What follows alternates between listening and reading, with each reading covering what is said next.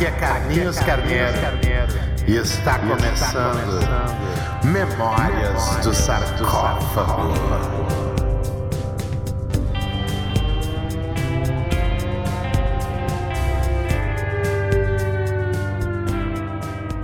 Segundo programa do Memórias do Sarcófago e eu já estou quebrando as regras porque elas existem para isso mesmo, moçada.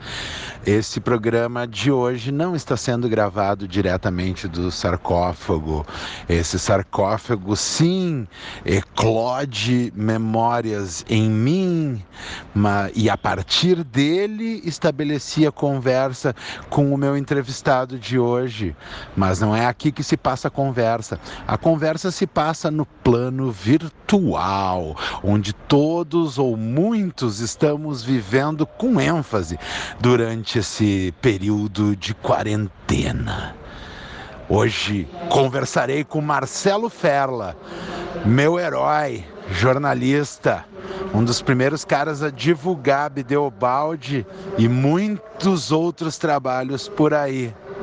Enquanto eu espero o meu avião sair aqui no aeroporto. Vou mostrar para vocês as conversas que eu e ele tivemos através de áudios de WhatsApp.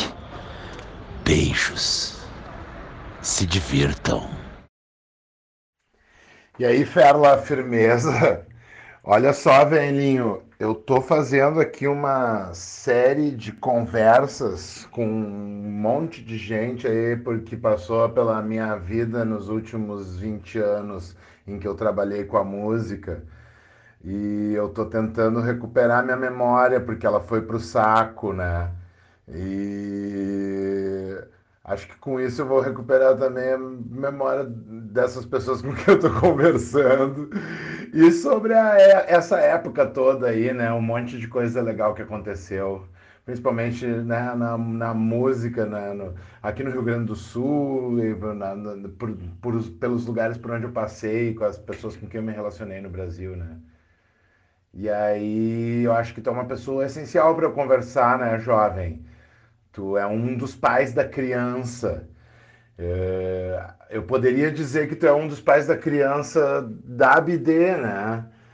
Que tu foi o primeiro jornalista a falar sobre a gente de qualquer forma. Mas tu é mais pai da criança ainda de mim mesmo, né? Porque tu já divulgava também a revista Z, que era o lance que a gente fazia antes, é o Chico e o Nick, né? Lá na faculdade e de onde mais ou menos acabou saindo a BD também, né? Ou para ela, sei lá. Tu se lembra quando a gente se conheceu? Tu sabe quando? Tu se lembra de quando tu a gente se conheceu? Se tu primeiro conheceu meus releases, quando a gente se conheceu pessoalmente? Bom, eu não lembro exatamente quando foi a primeira vez que eu vi o Carlinhos Carneiro. Eu lembro quando foi a primeira vez que eu fiquei muito impactado com o Carlinhos Carneiro. Primeiro, eu conhecia o fanzine que alguém levou na Zero Hora, talvez tenha me entregue no meio de um show, que era bem comum naquela época a gente receber fanzines e CDs demos até fitas cassete ainda demo é, no meio dos shows, já que trabalhava no jornal, era conhecido, essas coisas todas. É, o impacto que eu tive é, do, com o Carlinhos foi durante o show do Make Up, é, um show que a turma dele organizou. Foi no lugar bizarro, perto do antigo fim de século, que depois virou Neo. É, era uma casa que tinha sido de pagode lá na Plínio Brasil Milano, acho que era na Plínio, e rolou um show de uma banda alternativa super legal, que eu dei uma chamada na Zero Hora, fui assistir o show e ali eu entendi quem era o Carlinhos Carneiro, e para mim ali eu conheci Carlinhos Carneiro quando o vocalista começou a dizer muitas coisas em inglês e ele percebeu que as pessoas não estavam entendendo muito, e aí ele chamou alguém para traduzir, alguém que produziu o show, e o Carlinhos subiu no palco, eu acho que em cima de uma mesa ou de uma cadeira, o rapaz falava e o Carlinhos é, traduzia, só que ele não traduzia, né? Ele inventou uma. Talvez tenha inventado ali o Só Mascarenhas Language, mas era um uau, uau, uau, uau, uau, uau, uau, uau, uau, quando todo mundo começou a rir, o vocalista se deu conta, parou de falar em inglês para ninguém entender, o show continuou e para mim o show do Carlinhos começou. Um tempo depois, aí sim eu lembro de ele ir lá no jornal e me entregar uma fita cassete com uma música demo que se chamava Melissa. bah, esse show do Make Up foi histórico também. Foi o dia em que eu conheci o Miranda. Eu tava muito doido. Eu tinha amigos ali na produção, o Ferrete, Rafael Ferrete estava na produção, o Sidão, Cid Pereira. E tinha a Space Rave tocando na banda de abertura lá do show do, do Make Up. E eu e eu tava de, de, muito louco lá, tava com a Fernanda Médici, conhecendo aquelas pessoas tudo.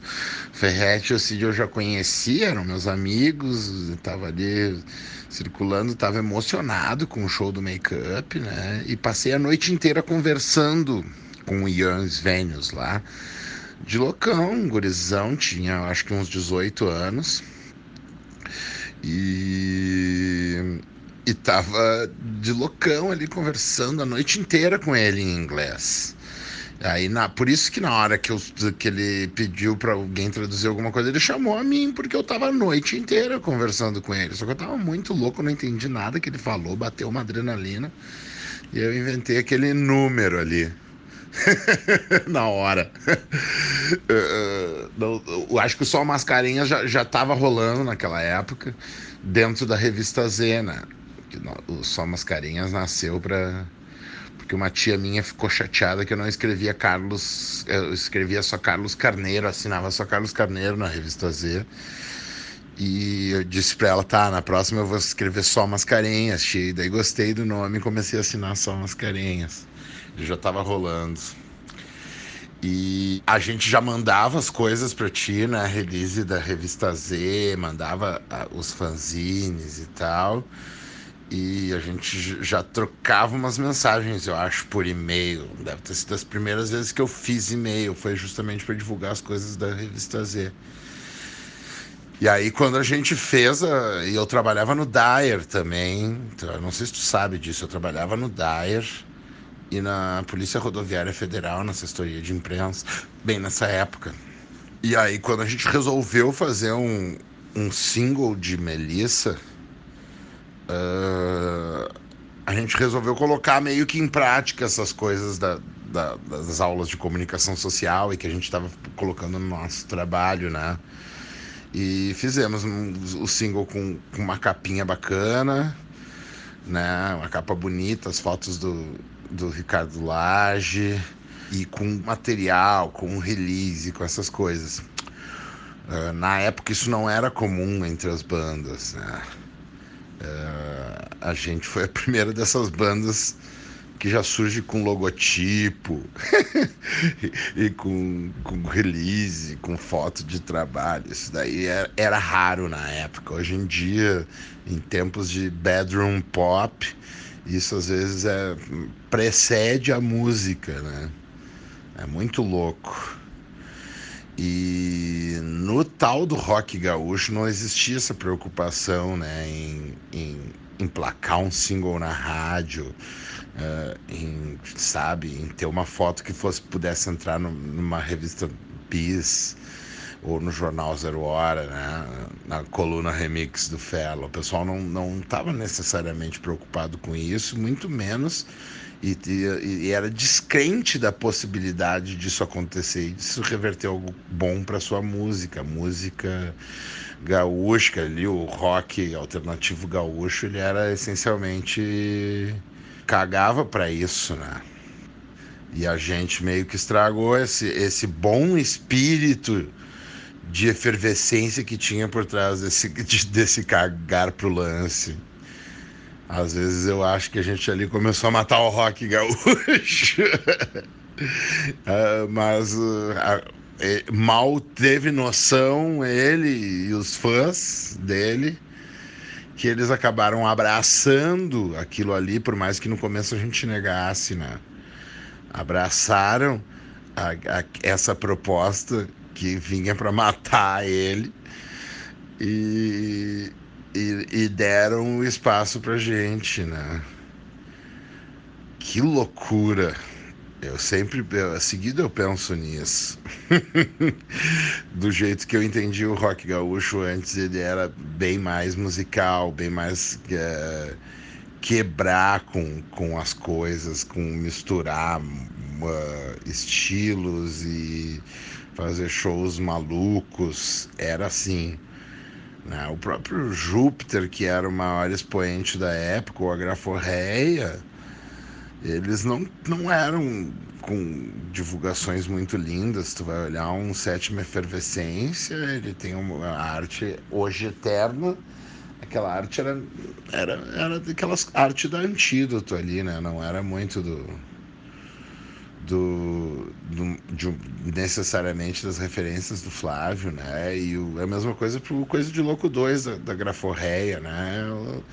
Não era a banda que, se se está se colocando, o artista que se colocava com uma programação visual, né? Isso vinha da parte da gravadora. E a BD chegou já se impondo com um visual.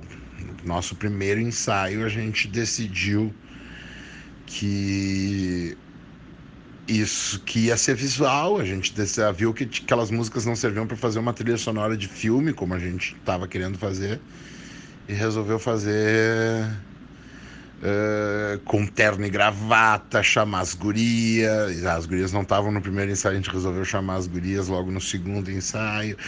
A gente já pensou no visual. Logo em seguida, essa banda veio a ter nome no seu primeiro no show, né?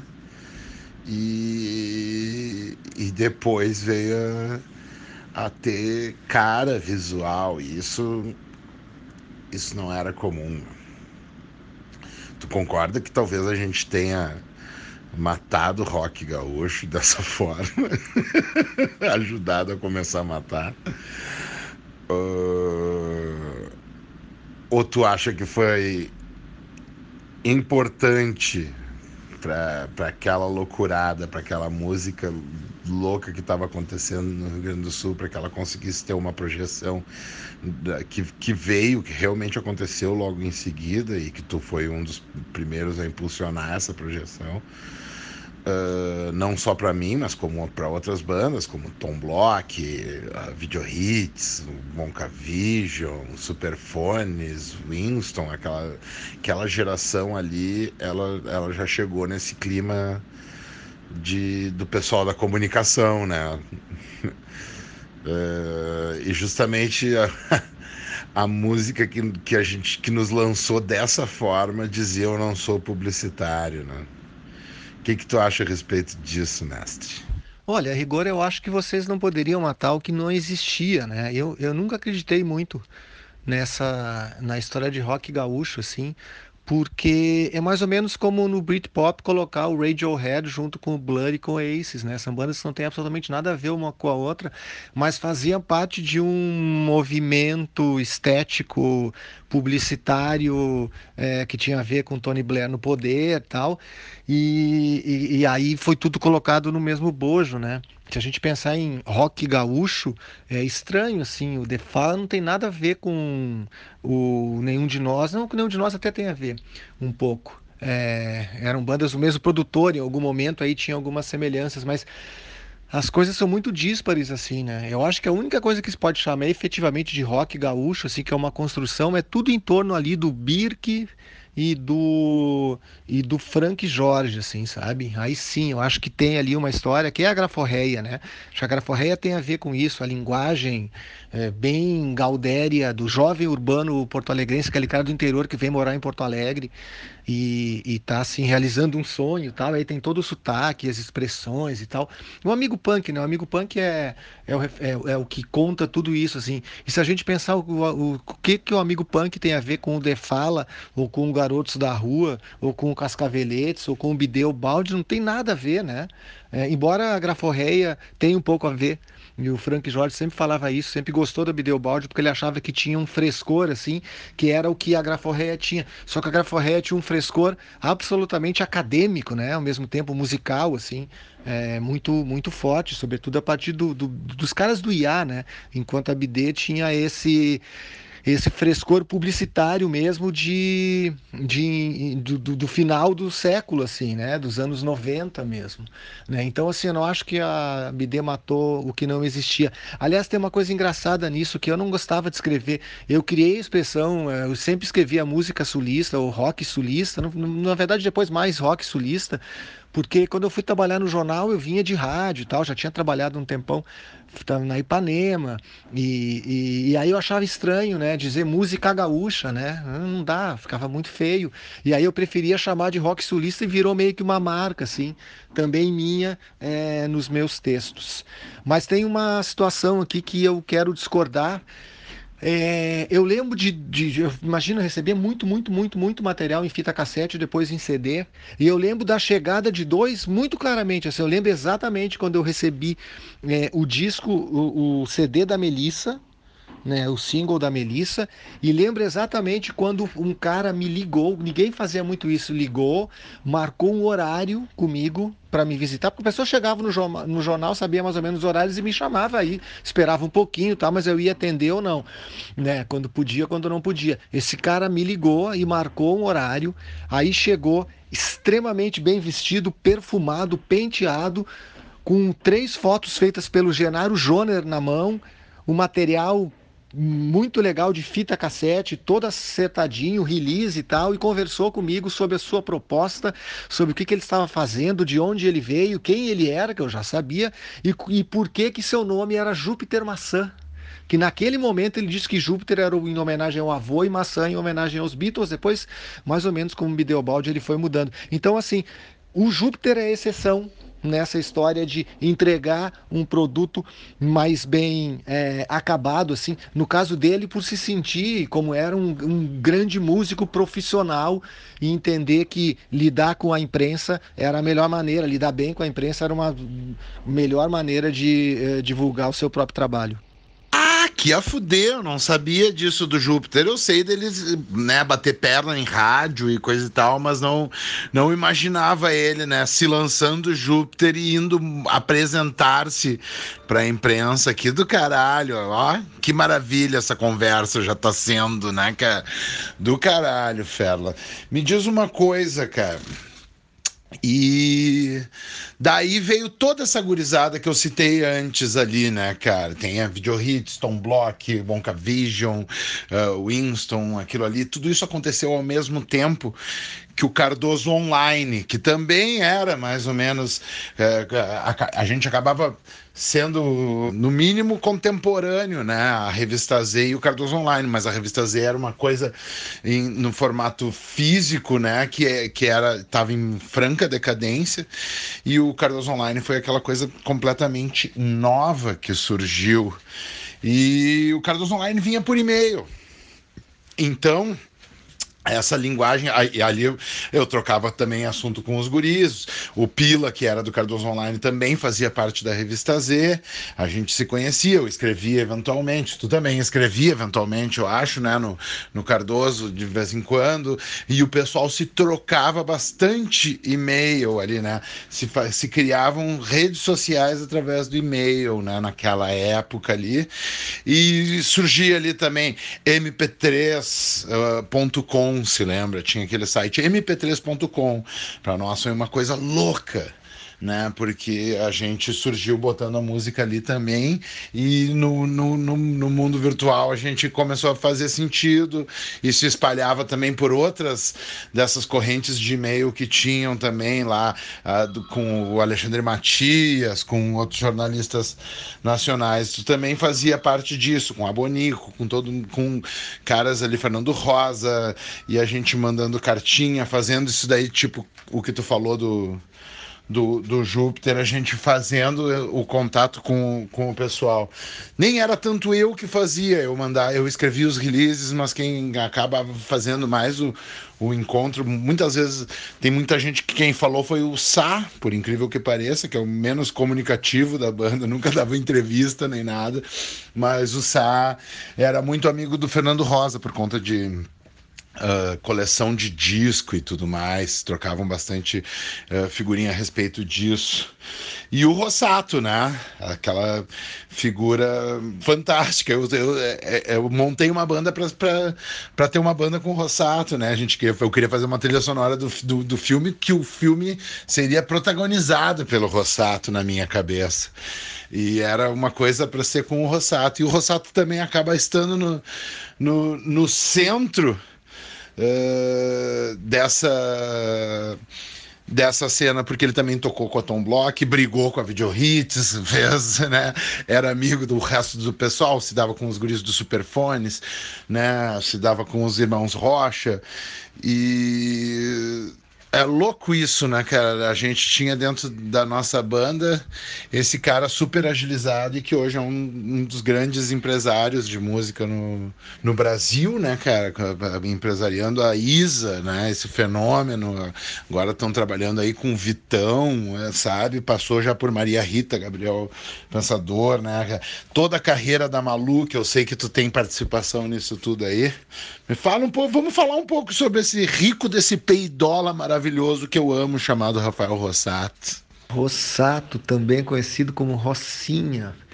O Rossato é uma figura muito interessante mesmo. Hum, bom, na banda, né? O Rossato sempre foi o meio, meio um, é, cabeça de publicitário, né? Então eu imagino que ele é um cara que conseguia, é, de alguma forma, talvez transformar em, em, em negócio, em venda, um pouco da, eu acho que da tua loucura, assim, da tua capacidade criativa é, quase estriônica, assim, e, e muito e, e, incansável, né, o tempo todo, tal.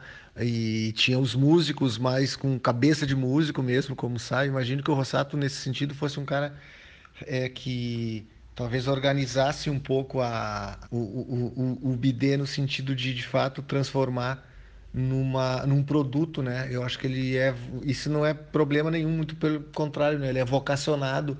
A gente, com, com o tempo, se descobriu que o Rossato é um cara absolutamente vocacionado para vender, né? Para vender música, para vender artistas e tal.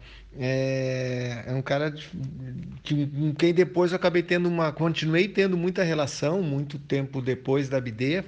É, primeiro que quando, quando vocês foram em São Paulo, eu, a gente foi quase junto, né? Eu fui morar em São Paulo e a BD, eu acho que um pouco depois, ou um pouco antes, se estabeleceu lá. É, rolaram umas festas muito legais na casa da BD. É, e depois o Rossato seguiu com o Poladian, aí eu ainda um, jornalista fiz algumas entrevistas com ele, tinha algumas situações, mas o mais legal desse processo é que um tempo depois o Rossato foi um dos caras que me indicou para a Oi FM, é, porque tinha, tinha outros amigos lá no, no, no comitê, não era comitê que chamava, não lembro como é que chamava, é, até participei é, disso depois, é, mas era um grupo de pessoas que decidiam um pouco das questões é, conceituais da OIFM e, e depois da, da gravadora também, de contratação de artistas e tal era o conselho, o conselho de, de música lá da UFM, e o Rossato fazia parte, foi um, um dos caras, eu acho que até que organizou, mas o túnel, né, o, o Zé Flávio Júnior, é, acho que o Massari também, o Léo Soares, enfim, tinha uma turma aí, o grande Malval, é, tinha uma turma interessante assim. E quando foi estava sendo negociada a OFM para Porto Alegre, que eu estava como gerente artístico da Ipanema FM, o partiu deles, eh, sobretudo do Rossato, me, me indicar e dizer que eu tinha que ser o cara da rádio aqui e tal. Eu acabei é, depois sendo contactado e contratado E aí, durante um bom tempo também, é, durante quatro anos, na verdade, toda a existência da UFM aqui, é, eu fui gerente artístico da rádio e sempre em contato com o Rossato, sempre organizando coisas na, da, da rádio e de artistas e tal. É uma figura é, realmente super importante e que também é um, é um, um articulador assim um, eu acho que eu, eu acho que o, tem aquela história dos artistas é, ainda mais do rock assim brasileiros serem um pouco é, desleixados talvez com, com os negócios e a ideia genérica né de o um artista ser um cara que cria e, e os outros é, que organizam o Rossato era um artista que organizava também não é um artista que organiza e é um cara de fato muito interessante. E também ele é, é um dos únicos é, artistas barra produtores barra empresários que foi atropelado pelo próprio carro de ré. É verdade, cara, que coisa horrorosa, né, cara? O cara tava chegando na casa nova dele e foi e esqueceu de puxar o, o freio de mão e foi atropelado pelo próprio carro. O carro passou por cima dele, cara. Encontrei com ele depois no Rio um dia, a gente foi se abraçar, tive que abraçar com cuidado que ele sofreu cirurgia e tudo mais. Que loucura, né, cara? Esse mesmo cara daí ele se tornou né esse empresário que como eu falei né que passou por um monte de gente importante e tá super relevante hoje na, na, na, música, né? Nesse mundo aí, né? Nesse, nessa, nesse mundo pelo qual o Rossato, vamos tomar ele como exemplo, como personagem dessa história que a gente está contando esquecer um pouco de mim, esquecer um pouco de ti e pegar nele também, assim os nossos ouvintes entendem essa loucura, assim, que é um, um tanto ególatra, mas a gente pesca esse, esses personagens, às vezes eu, eu, quero pescar a partir da minha história, pescar a história da música nesses últimos anos, nesses últimos 20 anos em que eu estou vivendo com ela. Mas não só a minha, também das pessoas que eu converso e das pessoas de quem a gente fala a respeito.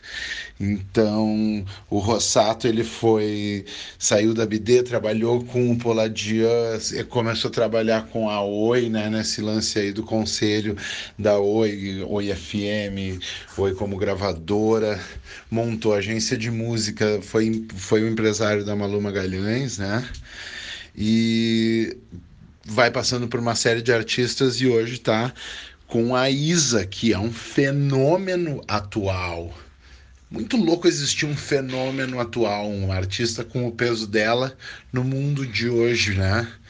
Para mim não parece fazer sentido que existam e que continuem existindo uh, artistas desse jeito no, no, mundo, porque parece que as pessoas não, não, não escutam mais rádio, uh, o jeito que se consome música é bem mais, né, entre guetos, né? A galera que gosta disso, a galera que gosta daquilo, vai procurando isso, vai procurando aquilo. No entanto, a Isa é, tá aí, né? É um, é um grande fenômeno atual e popular e que toca em rádio. Existe rádio que toca música, toca Isa o tempo inteiro. E, é, existe existem festivais, existe todo mundo em que ela é uma figura pop que circula bem também com, com os mais alternativos. E o alternativo hoje é bem diferente daquele de antes, né? Ele, é, é, ele ecoa outras, outras verdades, né? Evoluiu de, de outra forma. Como é que tu vê esse mundo por onde o Rossato circulou né, na música e o que que tu vê acontecendo com a, com a música a, atual? Espero que tu tenha entendido essa minha loqueada, assim, né? De pensar a respeito da, da, da trajetória de uma pessoa para tentar entender a, as, os movimentos da música no mundo nesses tempos em que essa pessoa estava passando por isso. Pois é, o Rossato, ele entrou no mundo empresarial da música, né? É, já no momento de transição.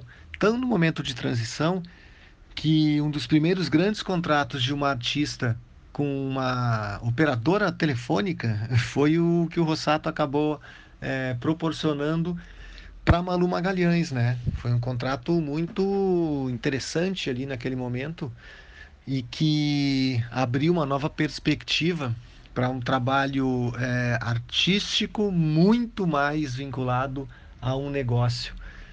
Né? É difícil a gente falar, né?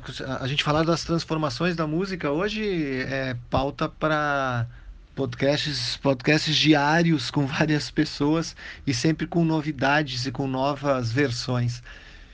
Mas o que é fato, e tu falou de música alternativa, né? Eu acho que a música hoje ela é alternativa, na verdade. Né? A música perdeu a importância é, no, na medida em que outros outras diversões acabaram é, dividindo a atenção com a música, né? A gente pensa aí nos games, a gente pensa nas redes sociais. Quanto tempo a gente passa hoje no Facebook barra Instagram, barra Twitter, barra TikTok é, e afins que antes basicamente passava ouvindo música ou talvez lendo o encarte de um CD. Enfim, é, é um mundo, claro, completamente diferente. O século XXI, é, as mudanças são, tecnológicas são avassaladoras. E uma das questões do século XXI, enquanto a gente fala de música, é importante a gente falar de música e falar de rock, porque foi o rock que colocou a música na pauta efetiva do dia uh, da juventude. Né? Então, o rock botou a juventude é, como protagonista, deu espaço, abriu protagonismo e depois ela tomou o poder. Então o rock é a grande manifestação artística do século XX, né? E foi e, e o, o, rock acabou puxando a, a carreta da música e de como trabalhar a música, como vender, como os artistas se portarem né? É, isso foi, foi, foi o grande, um dos grandes legados do rock, além das questões é, musicais é, e comportamentais do, do século XX, né? Mas o fato é que o rock é uma música do século XX, não que não, ainda não se faça bom rock. Se faz bom rock, eu ouço muitos bons discos novos de rock, né? E sempre vai se ouvir. Uh, mas o rock é uma música totalmente do século XX e ele dependia muito, ele criou muita ideia do cara famoso, ou então do cara esquisitão, é, que perturbado, o anti-herói, né? O rock, é, como na literatura, na verdade, ou, ou pegando carona na literatura, é um terreno dos anti-heróis. É, eles são bastante venerados nesse, nesse estilo. Mas com a falta de importância do rock, que acabou de alguma forma tendo sua fórmula desgastada, não só a fórmula musical, mas essa fórmula estética e comportamental também.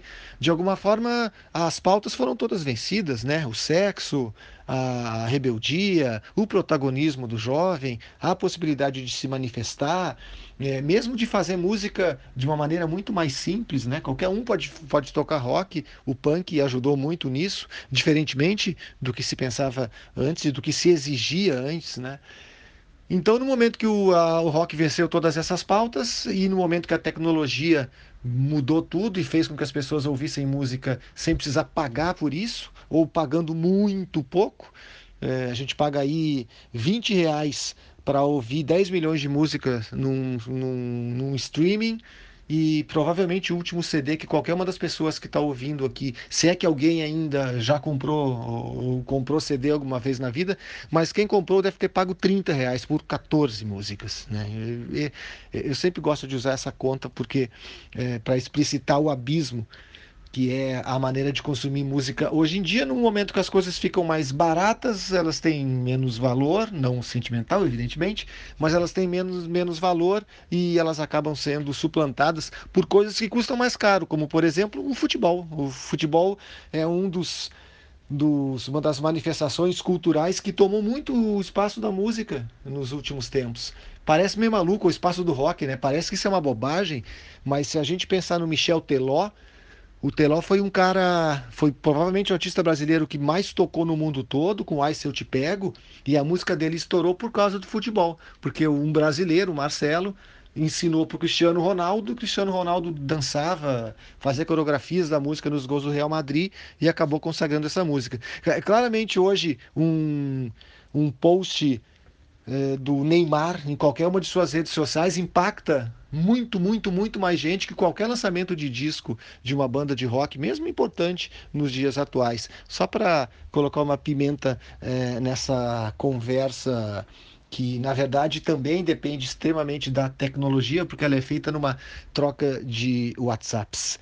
E, é, enfim, eu acho que a música atualmente tem menos importância do que antes para as pessoas, porque ela concorre com outras coisas e porque ela é de graça. Essa é uma grande verdade. E nesse sentido, o nosso amigo Rossato, ainda bem que uh, consegue ser empresário de uma grande, uh, de um grande nome da música, e aí é outra história.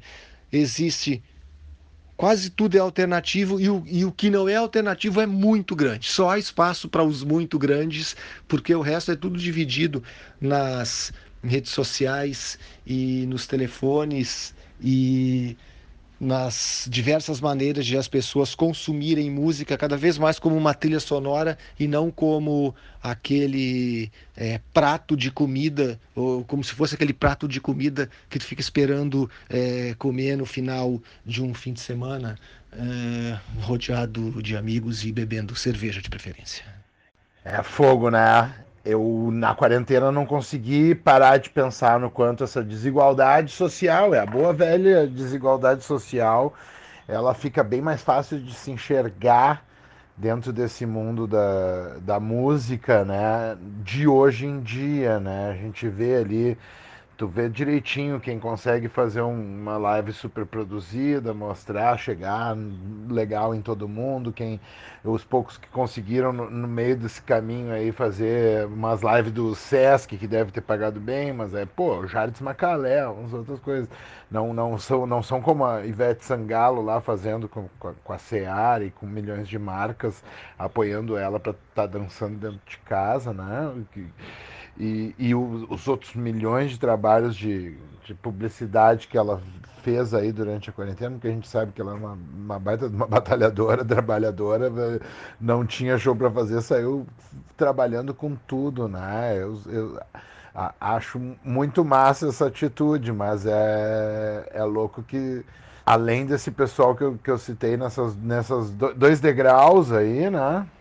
Sobra quase nada para o resto do pessoal e é, e é isso que é um, um novo desenho né, do, do, do, do, mundo da música de hoje em dia, né? O resto é tudo muito pulverizado, né? Tem lá também, sei lá, o pessoal do trap, o pessoal do rap acústico que bomba, né? Esse, esses, esses movimentos aí novos, essas coisas bombam, né? E real, realmente conseguem monetizar através de, de, de, sistemas meio independentes. Muitos já têm também envolvimento com grandes gravadoras. Uh, mas aí o que eu, que eu me pergunto, né? É, não sei se tem porquê isso, né? Mas imagino que o, o, o, as pessoas que estão ouvindo possam se perguntar, né? E tem como alguma coisa daqui ou alguma coisa que represente né, um, um mesmo lugar, um mesmo estilo de se fazer música mais baseado no rock, como se imagina que seria, ou alguma outra coisa.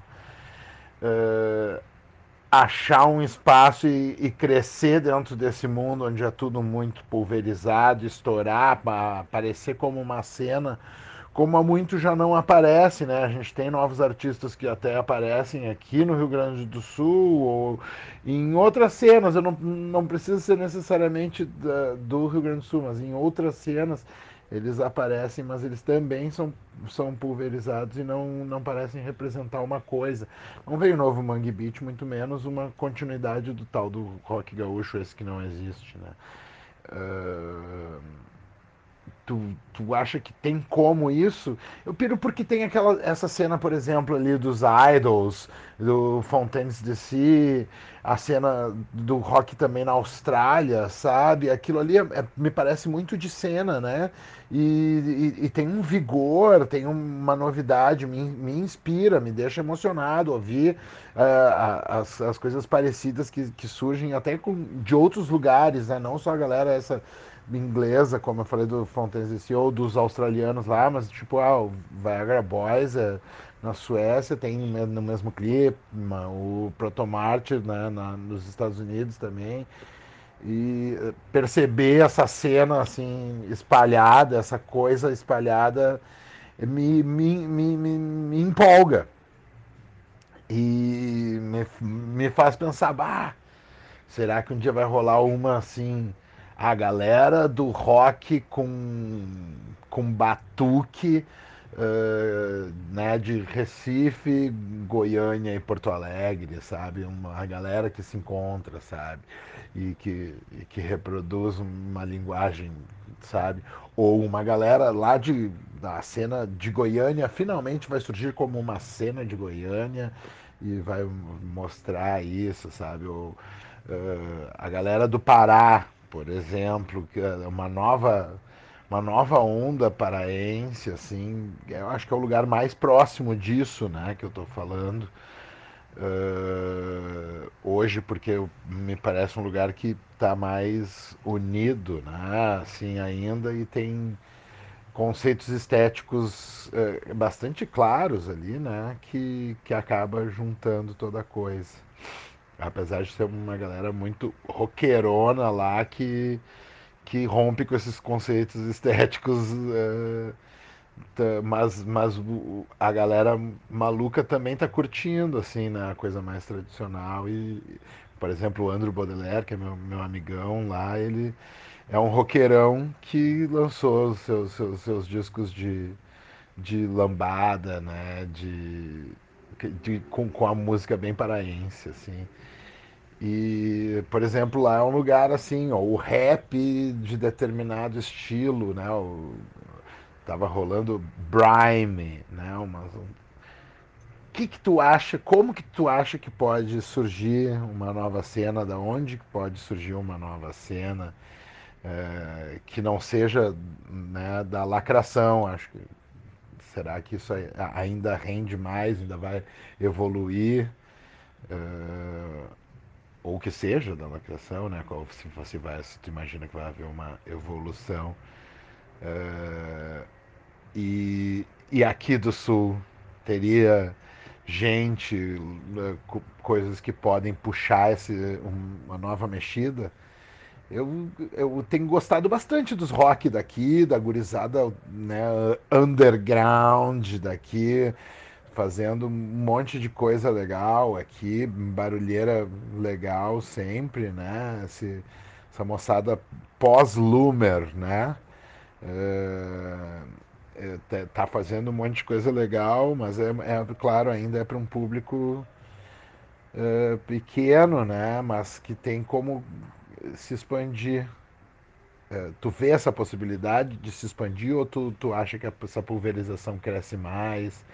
Como chegar no negócio a partir de um, de um, um produto que o cara já pena para conseguir gravar, né? O cara tem que ir lá trabalhar no banco todos os dias para ganhar um salarinho e conseguir gravar com a sua banda no fim de semana e, e tentar botar no, no, no, no, Spotify da vida, né? Numa, numa plataforma de streaming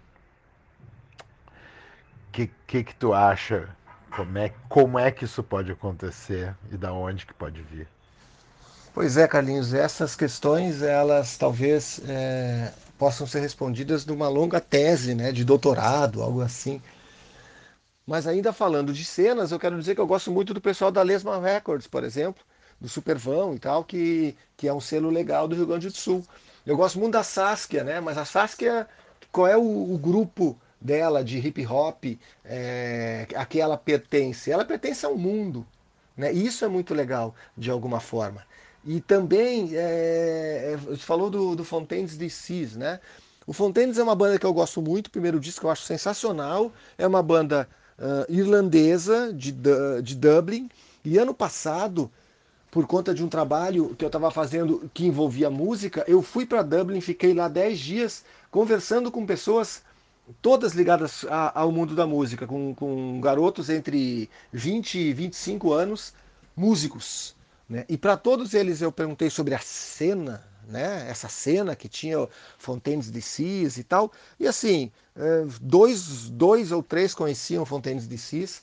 Eles nunca tinham ouvido falar dessa tal cena e porque não existe na prática, mas de qualquer maneira ainda é um, ela ganhou um rótulo, né, que eu nem lembro mais qual que é agora, que eu cheguei a usar inclusive em alguns momentos é, na pesquisa para esse trabalho, mas, mas é, ela, ela foi usado para tentar concentrar num mesmo, numa mesma venda, mesmo que você tenha sido uma venda num, site, uma venda uh, estética, né, de ideias, artistas que faziam um som parecido e que pertencem ao mesmo lugar. É uma, ah, era algo como, como punk pós-Brexit, eu acho que era algo assim, ou pelo menos um som pós-Brexit. E de fato é, pertence ao, foi feito no mundo depois do Brexit, mas o mundo depois do, do Brexit, apesar do Brexit, é virtual e então essa ideia de cena ela acaba não tendo muito sentido porque as pessoas consomem a música num espaço em que definitivamente não existem fronteiras. que maravilha! Então quer dizer que o rock gaúcho tomou o mundo, né? Tá todo mundo dando golpe do Miranda por aí, né? Espalhando cena que não existe para vender seu peixe. É isso ou tô enganado? pra gente fechar uh, essa conversa eu gostaria que de repente tu falasse um pouco sobre o Miranda, então, né? Uh, antes de te despedir, uh, vamos conversar sobre esse cara, porque ele foi muito importante antes, né? Ele criou essa cena que, que, que desagou na, na, na, na, época em que eu estava lançando sons, né? Eu já, já vinha de três gerações depois deles terem inventado esse golpe para vender lá os amigos deles, os replicantes, o Júlio Reni, o, todo mundo que estava, o Defala, todo mundo que estava ali no, ao redor daquilo tudo. E de, depois vieram o, outras galeras e a gente é uma, imagina uma terceira geração, né? Depois veio ali os acústicos, comunidade e tudo mais, e depois vem essa geração anos 2000, começa, né? Sei lá, com a Tom Block, com a gente, Video Hits, depois vem a Cachorro, né? E depois, um pouco mais além, vem, vem a Fresno. e, e o Miranda, querendo ou não, sempre esteve presente, né? Como é que tu vai. Tu acha que ele continua pulsando, é, é mesmo não estando aqui presente? Como tu acha que a cena musical se, se, se forma? Como é que esse, esse golpe se perpetua ou não com, a, essa, com essa ausência muito sentido? Carlos Eduardo Miranda, meu amigo de muitos shows, muitos churrascos, muitas idas aos restaurantes alemães. É um cara que faz falta sempre, evidentemente que sim, e um cara que, sobretudo, sabia compreender a indústria fonográfica. O Miranda tinha um conhecimento musical absurdo e muito, muito grande, é, não tinha nenhum preconceito. Era um cara que sabia o que gostava e o que não gostava e não, não, não tinha mínima, o mínimo pudor de dizer que não gostava de determinados artistas insensados, de, de, de lados completamente diferentes. Eu lembro dele é, repetindo, uh, falando super mal, criticando o Sonic Youth e o Iron Maiden. Eram bandas que ele odiava, por exemplo. Ao mesmo tempo que ele é um cara ligado ao rock gaúcho, mas foi o principal. É, é, o ponta de lança, o cara que fez a cena musical paraense recente, brega e eletrônica é, Tecnobrega, né? É, essa cena se é, conseguir se unir de alguma forma e conseguir ter a notoriedade que teve. Miranda era um cara que compreendia a indústria fonográfica, que entendia a função uh, das cenas barra dos rótulos. Né? Quando a gente fala golpe, a gente pode usar uma palavra mais leve, a gente pode chamar de estratégia. Né? E a gente precisa ter estratégias a vida inteira para conseguir se adaptar ao que o tempo nos manda, as demandas do tempo. Né? O Miranda era o grande mestre nisso. Além de tudo, era um cara muito amigo das pessoas e que gostava de fazer amigos e gostava de ter amigos. O Miranda era sempre preocupado com todo mundo e tudo que ele podia fazer para ajudar os amigos e inclusive e sobretudo os músicos que ele gostava ele fazia. Então ele propiciou Ele abriu porta para muita gente porque ele acreditava naquelas pessoas, acreditava naquela música. Algumas coisas deram certo, outras não deram, mas sempre que pôde, ele conseguiu é, fazer com que é, essas pessoas tivessem alguma notoriedade. No mínimo, ele abriu uma porta e, e ensinou o caminho para essas pessoas irem adiante. Nem todo mundo consegue, evidentemente. Mas é claro que o Miranda faz falta, assim. Pessoas como ele é difícil, muito difícil de encontrar com tamanha capacidade de unir tantas pontas, né? No Brasil, acabou de falecer o Zusa Homem de Melo, que era um cara mais ou menos como o Miranda, é, mais crítico, de alguma forma, eh, de um, de um tempo uh, mais antigo, um pouco mais velho, bem mais velho, na verdade, que, que uns 20 anos do que o Miranda, mas era um cara que conseguia é, que tinha amor à música, a gente via que ele gostava de que as pessoas ouvissem boa música, conhecessem bons artistas, tinha prazer em ensinar música para as pessoas. O Miranda também tinha. Outro cara que eu acho que é muito parecido nesse sentido, eu, eu falo, eu penso muito sobre, sobre isso, sobre como são poucas pessoas assim, é o Pena Schmidt. O Pena Schmidt também é um produtor, né? É, é um cara que sempre a gente vê mensagens positivas. É aquela coisa de tentar entender ou tentar transformar tudo que tem a ver com música em algo legal, sabe? Apoiar tudo que surge é, de música, às vezes nem gostando tanto, mas tem essa, essa paixão por tentar fazer com que as coisas aconteçam. Miranda tinha essa paixão e conseguiu fazer muita coisa, né? Inclusive, emendando com a minha resposta anterior, é, entender que era preciso dar um nome para algum negócio que era feito no Rio Grande do Sul de artistas completamente diferentes, mas que eu de alguma, de alguma forma tocavam na mesma cidade, numa época em que era importante e que, e que ajudava dizer que se pertencia ao mesmo lugar. Daí a, a, a ideia de rock gaúcho, que tem muito a ver com ele e com as articulações que ele fazia, é, passam exatamente por esses preceitos. É, grande Miranda, longa vida ao Miranda de qualquer maneira, onde ele esteja. E é claro que ele continua influenciando muita gente, é, que inclusive está na, na pauta do, da música do dia a dia por causa dele. Tem uma história que eu sempre gosto de contar sobre as cenas musicais e os rótulos, né? Que eu acho que é um bom exemplo para entender como elas, na verdade, servem com uma única função de facilitar a, a venda e, a, e, a, e, possivelmente a compra depois se tudo der certo, né? Nos anos é, 80 começaram a tocar nas rádios do Rio Grande do Sul, sobretudo na Ipanema, uma série de bandas que vinham da Austrália, porque a Ipanema era uma rádio muito ligada ao surf, né? Os anunciantes eram muito da onda do surf, tinha a primeira grande onda do surf e do skate, mas sobretudo do surf. Os anunciantes eram do surf e, e, era uma época que se importava discos, o pessoal viajava e levava os discos para tocarem nas rádios, os discos importados, né? E aí tinha uma série de bandas australianas que inclusive nem eram da mesma época, que faziam rock lá, Midnight Oil, que ficou mais conhecida, Rudo Gurus, Spy v Spy, Australian Crawl, até o Man at Work um pouco, que ficou mais conhecido também. Mas enfim, essas bandas todas, elas eram da Austrália, eram bandas de rock. Mas como é que elas eram conhecidas no Rio Grande do Sul? Bandas de surf music. E nenhuma tocava surf music. Mas o rótulo funcionou, foi importante. Essas bandas todas acabaram vindo tocar uh, em Porto Alegre na sequência. As pessoas uh, adoravam a surf music australiana. É, funcionou. Mas então é isso, mestre. Muito obrigado por todos esses vários anos de parceria aí, das vezes que tu divulgou e das vezes que tu inventou coisa, inclu me incluindo, tipo aquele lance do Detran lá, que eu ficava dirigindo o carro com um monte de gente massa. Aquilo foi muito divertido de fazer. Muito obrigado por toda essa caminhada e por, por, por, por ajudar agora nesse, nesse tempinho aqui desse podcast.